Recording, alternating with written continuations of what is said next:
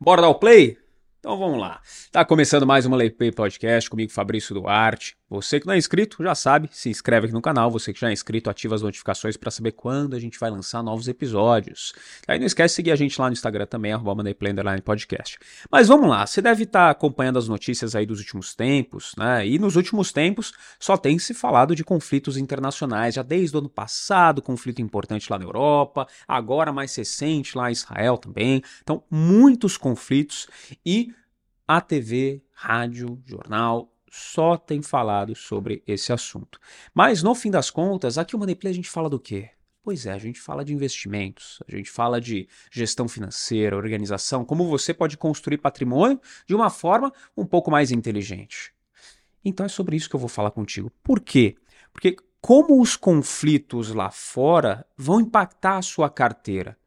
Isso é o que você tem que se preocupar quando você está aqui no Moneyplay, pelo menos. Tá? E, pô, você vai ver notícia o dia inteiro sobre o que está acontecendo lá, mas no fim das contas, no seu dia a dia, o que, que vai impactar?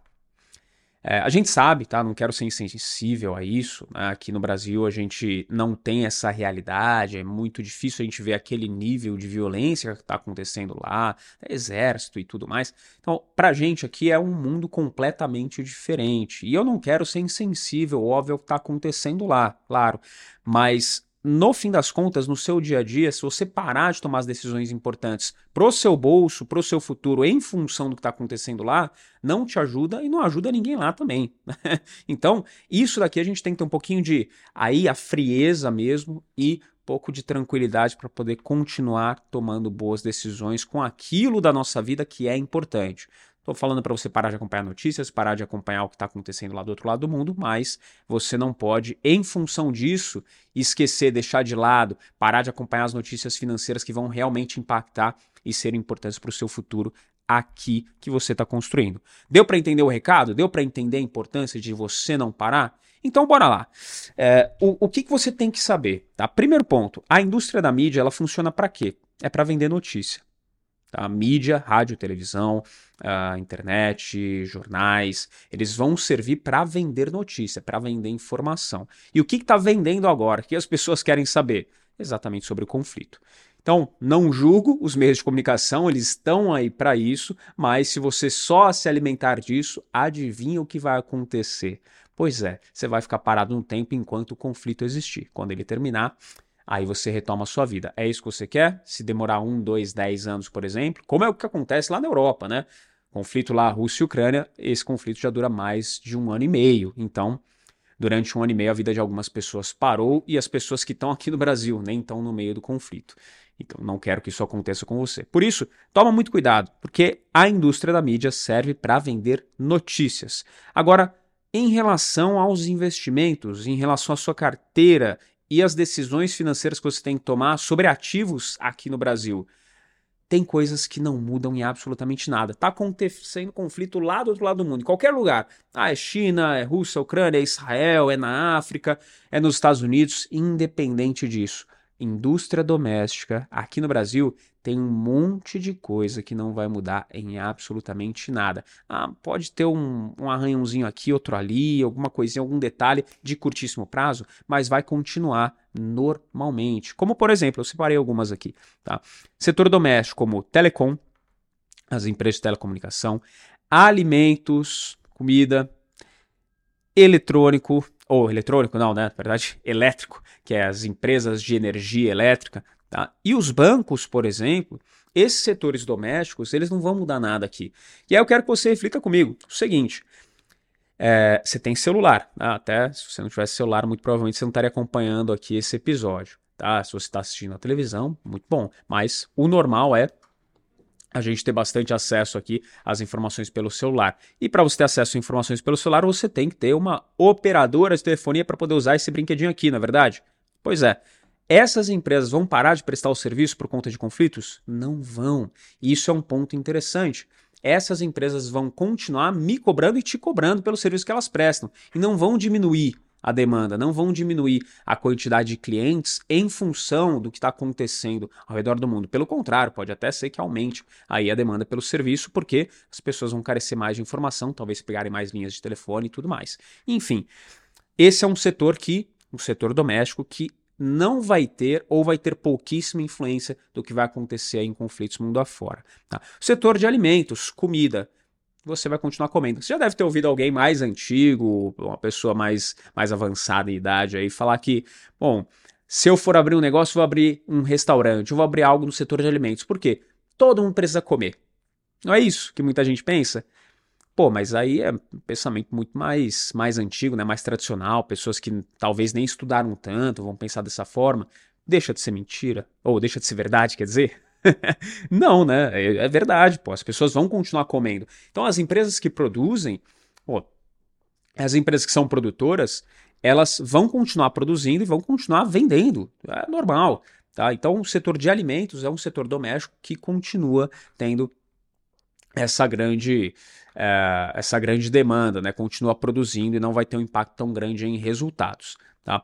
Além disso, o setor de energia. Quando a gente pensa nas elétricas, isso também se faz verdade. Eu estou gravando aqui, por que, eu estou conseguindo gravar esse episódio para você? Porque eu tenho energia elétrica aqui para gravar. Se eu não tivesse, o microfonezinho não estava funcionando, a câmera aqui não estava funcionando, a luz que está aqui na minha cara, esquentando meu rosto aqui também não estava funcionando, a luz, nada aqui, a internet não estaria funcionando para depois eu subir esse vídeo aqui no canal, esse episódio aqui para você acompanhar. Então, energia elétrica vai continuar funcionando. As empresas do setor tendem a não ter nenhum impacto se a gente for olhar pelos conflitos aí mundo afora.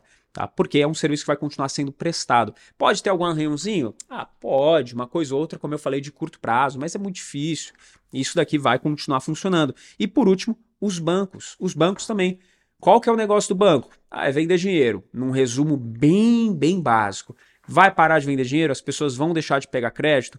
Talvez por um tempo sim, aquela sensação de insegurança, dependendo da taxa de juros que tiver aqui no Brasil. Então, isso pode impactar a insegurança no mundo, pode impactar um pouquinho o negócio dos bancos? Pode, mas vai impactar pouco, ainda mais se o conflito é bem distante aqui do Brasil, o Brasil não tem nenhum envolvimento direto nele. Tá? No mais, os bancos vão continuar aí com os seus recebíveis, né? Tem créditos aí de 35 anos que o banco já vendeu para várias pessoas, inclusive está vendendo nesse momento que eu estou falando agora para você. E essas pessoas vão ter que pagar. Então o banco vai ter o lucro dos juros sobre essa operação, ou seja, a tendência é que esse setor também tenha pouco ou nenhum impacto em função de conflitos. Por isso, fique esperto. Fala, Fabrício, isso é uma recomendação de investimento, então, para eu investir em empresas desse setor? Não, tá? Isso não é uma recomendação de investimento. Isso é um alerta para você aí ficar ligado no que tá, tá acontecendo. Não é para você ser insensível, deixar de ter coração ou se compadecer do que está acontecendo com as pessoas lá do outro lado do mundo. É para você ter atenção também com o seu bolso, não deixar a vida parar, os seus investimentos pararem em função disso que está acontecendo lá, tá? Então, presta bastante atenção nesses setores, nas notícias que vão envolver esses setores, porque apesar de tudo que está acontecendo, podem ter ótimas oportunidades ainda de investimento. E o seu plano de construir patrimônio no longo prazo, eu tenho certeza que não ficou pelo caminho. Você ainda tem isso dentro de você, então bora concretizar, certo?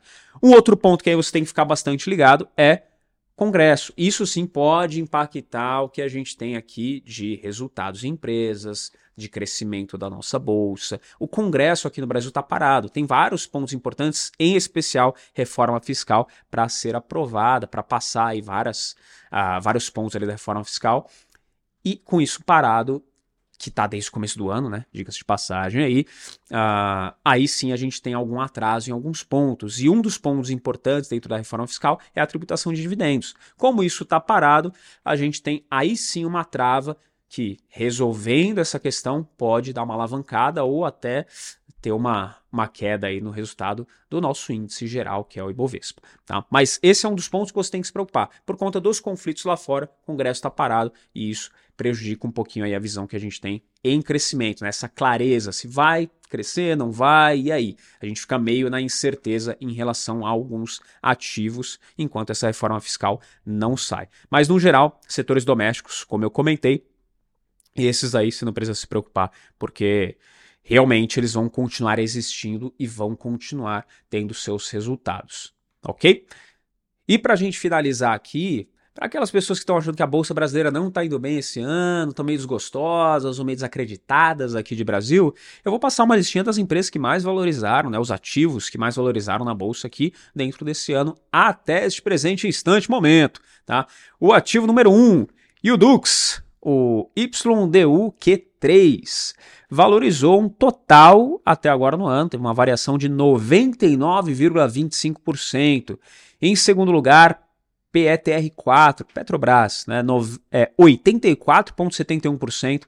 Em terceiro lugar, Petrobras de novo, olha ela aí, PETR3, 71,38%.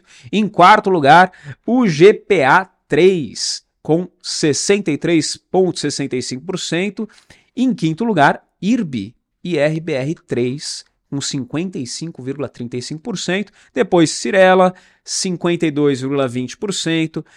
SMTO 3, 51,72%, Also 3, 42,27%, Prio 3, 33,83%, fechando a nossa lista aqui, Semin 3, CMIN 3, 32,88%. Então, a gente foi aqui no top 10 de 99,25% a 32,88%, que também é uma baita de uma valorização para um ano. Concorda comigo? Pois é, se você concorda, comenta aqui embaixo dessas empresas qual está na sua carteira e se você discorda, pô, dá uma olhada aí como é que está a performance de outros investimentos. E aí você vai chegar à conclusão de que 32,88% é uma baita de uma valorização, considerando que a gente ainda nem terminou o ano. Né? Pô, Fabrício, mas isso daí que você falou pode ter um revés e tudo ser devolvido até o final do ano. Pode. Se for devolvido, volta aqui e comenta para mim. Agora, se não for, pensa no que eu falei setores domésticos que vão ter pouco ou nenhum impacto em função dos conflitos que estão acontecendo no mundo e se faz sentido você incluir ativos desses setores na sua carteira. Se você já tem, também manda aqui nos comentários quais deles você tem. Combinado? Não esquece de deixar o seu like, compartilhar esse episódio com aquelas pessoas que estão só focando nos conflitos e estão esquecendo, às vezes, de que elas precisam construir patrimônio como já precisavam antes de os conflitos acontecerem. Não esquece de se inscrever, você que não é inscrito, deixar o seu like, seguir a gente lá no Instagram, arroba Podcast, e o meu pessoal, arroba o Fabrício Duarte. Se espero onde? Aqui mesmo, próximo Money Play. Tchau!